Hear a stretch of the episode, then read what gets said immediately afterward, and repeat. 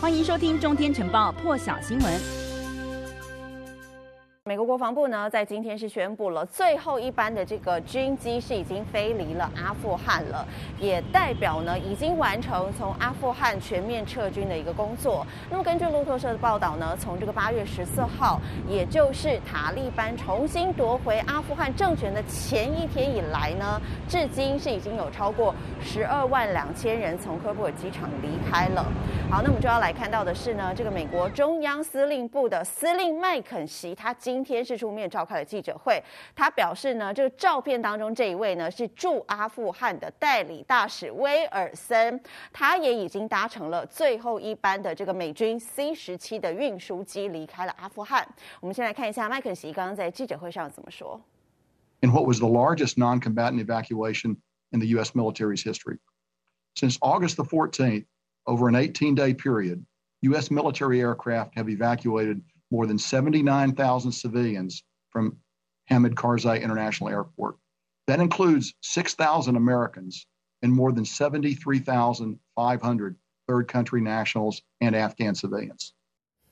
好，那么美国呢，在这个九一一恐怖攻击事件之后，就开始派军队进驻阿富汗，至今二十年了。那么拜登总统呢，是继承了前总统川普跟塔利班达成的这个撤军协议哦，所以他决定是要在今年一定要完成全面的撤军。根据法新社的报道呢，在美军最后一架班机飞离科布尔之后，有多个塔利班的这个检查哨站呢，传出了枪声庆祝，还有塔利班的成员欢。欢呼！先来听一段稍早这个塔利班指挥官的访问。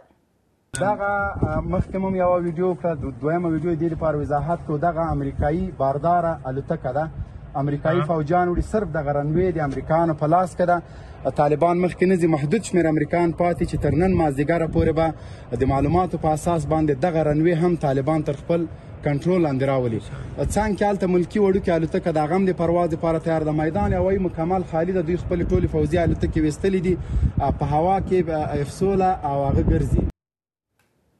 好，那么即便呢，今天就是撤军完成了，但是在昨天呢，阿富汗的情势仍旧是相当的混乱，因为在科布尔地区呢，再次遇上了 ISIS-K 的火箭攻击。虽然目前没有人知道他们的目的到底是什么，不过呢，美国再次重申，这个撤离工作呢是没有因为这个恐怖攻击而中断的，而且呢也表示哦是已经撤离完毕了。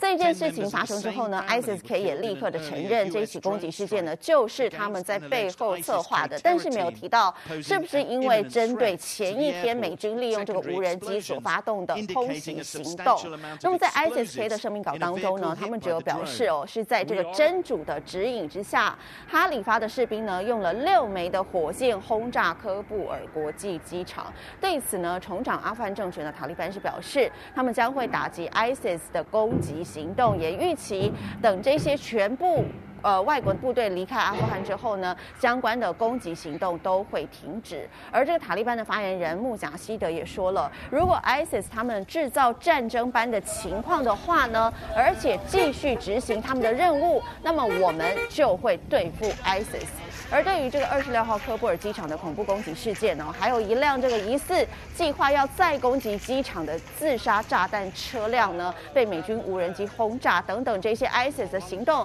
都触怒了塔利班。穆贾希德就说，ISIS 并未获准采取相关的行动，也强调塔利班的自主权呢必须要受到尊重。更多精彩国际大事，请上中天 YT 收看完整版，也别忘了订阅、按赞、加分享哦。